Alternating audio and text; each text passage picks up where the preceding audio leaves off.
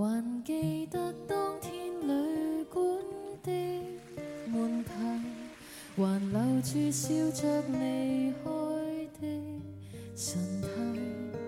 当天整个城市。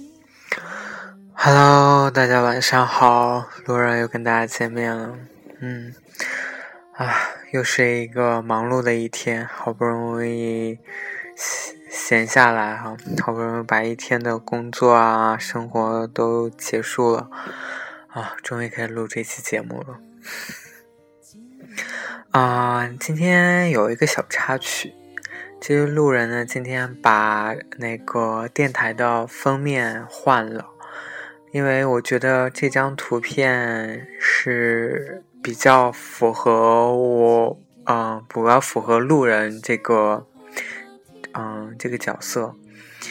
嗯、其实这张图片呢，是我问，啊、我们肯定是啊、在听我节目的某个观众哈。但是我也不知道他具体他叫什么，我也不知道。但是这张照片是我问他要到的，因为他加了我的 line 以后，我看到他这张照片，然后我就说：“你能把这张照片给我吗？”我说：“我想做电台的封面，因为我觉得这张照片真的是，嗯，很能就是体现路人这么一个形象。”他说：“可以啊。”然后他就给我了，然后我就觉得很高兴，对，所以。很感谢这位听众，嗯，那我们今天聊点什么呢？嗯，就是我们今天聊点还是 gay 还是 gay 的话题啊，不知道大家有没有这样的经历，就是被年纪稍微大一点的 gay，就是嗯嫌弃过。就是嫌弃是指在年龄方面，就是比较介意。比如说，呃，就拿我来为例说哈，嗯、我是九零后，就是我今年也才二十出头，那我可能认识的有一些就是朋友啊，就是或者是我想去认识的朋友。他们可能都有二十七、二十八，或者有的到三十岁这样。不是说我就喜欢大叔或怎么样，只是我会愿意去认识一些比较，就是呃比我优秀的人，就比较优秀的同志。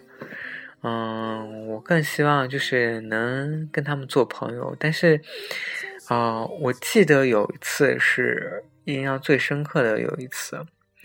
嗯，我是要到他的微信，哦，不是，啊，对，是要到他微信，我就加他微信。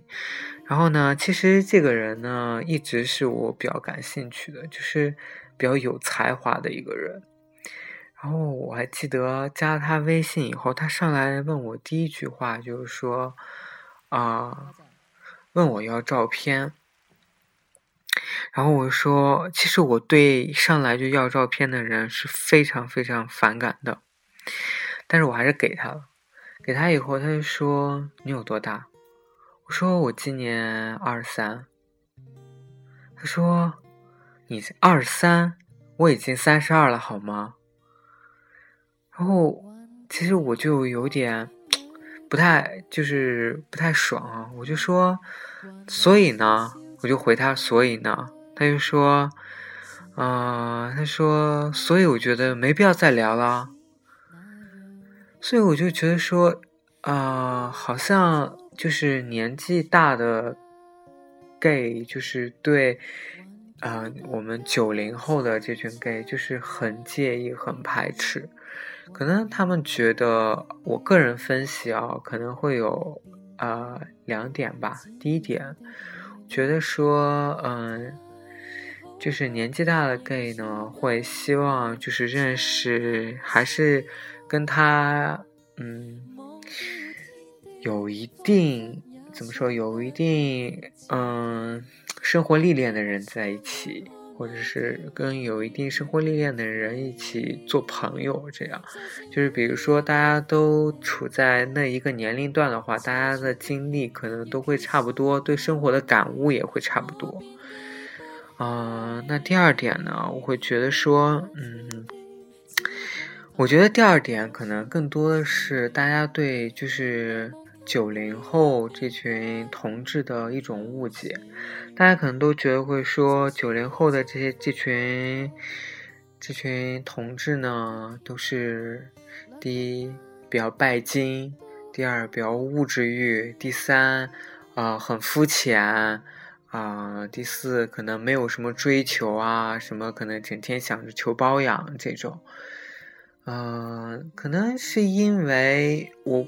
嗯，怎么说呢？我也不否认，在九零后、九零后的这群同志当中，是的确有这样的人存在的，而且这个社会风气的确是呃造成了一些不好的影响。嗯，但是我觉得说，呃，这种事情不能以偏概全，对吧？嗯，所以我觉得有些时候呢，虽然。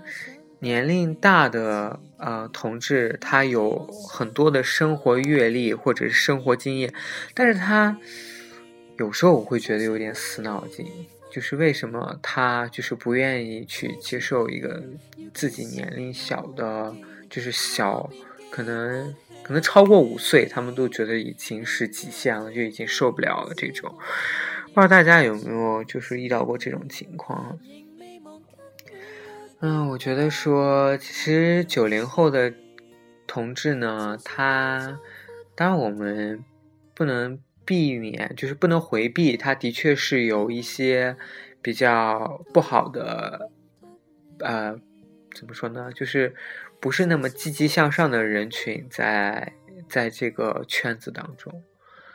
嗯，当然我也不能说人家的生活方式有错没错。如果人家长得真的是靠着一张脸，他可以啊得到这些东西的话，得到别人的什么啊物质欲啊，就满足他的物质欲啊，或者怎么样，这个都是无可厚非的。你也不能说人家到底错没错。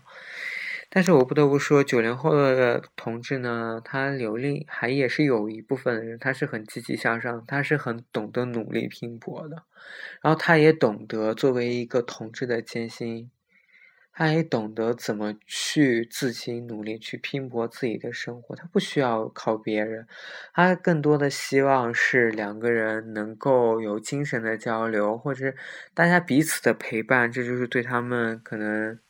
互相的慰藉，这才是一种爱情，追求爱情的一种，就是，嗯，真谛吧？怎么说？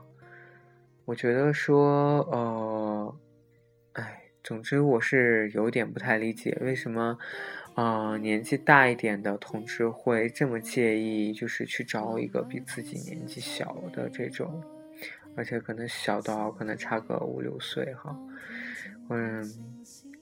我是觉得说，嗯，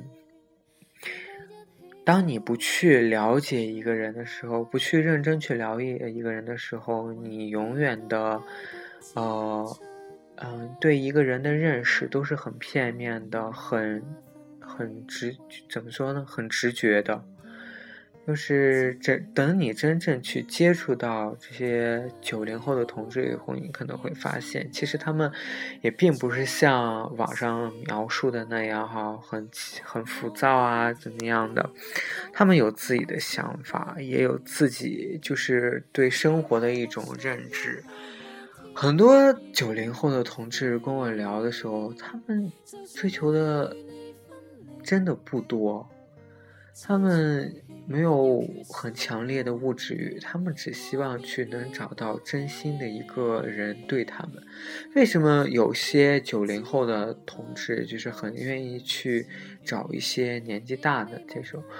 啊，当然可能有一部分原因是因为啊，他可能求包养什么的哈。当然这个是很小一部分，另一部分呢，他可能是觉得说，呃。嗯，他更多的就是能从的，嗯，这种就是有生活历练的同志的，嗯，能学到就是能让他进步，能让他就是树立一种很好的生活态度，或者是他能，嗯。他希望找的可能并就是不仅仅是一个人生中的伴侣，更希望就是他能扮演一个人生导师的一种角色。所以说，有时候九零后的同志为什么会希望去找一个自己比自己年纪大一点？那是因为都是希望自己能够尽快的成熟起来，尽快的，就是嗯，尽快的去就是。懂得怎么去与同志相处，就是在一起生活，经营自己的同志爱情。我觉得这是我比较推崇也比较欣赏的，就是九零后的一些想法。所以呢，我觉得可能，嗯，七零后或者八零后的同志呢，对九零后会有一些误解哈。就是我们九零后的同志真的没有，就是网上说的那么淫乱，也没有那么的有物质欲，也没有那么多的，也没有那么浮躁。所以我希望就是，呃，不管说是做朋友也好，还是谈感情也好，我希望就是八零九零后的同志们能就是。抱着一种怎么说呢，就是多去交流、多去接触的这样一种态度去面对九零后的同志。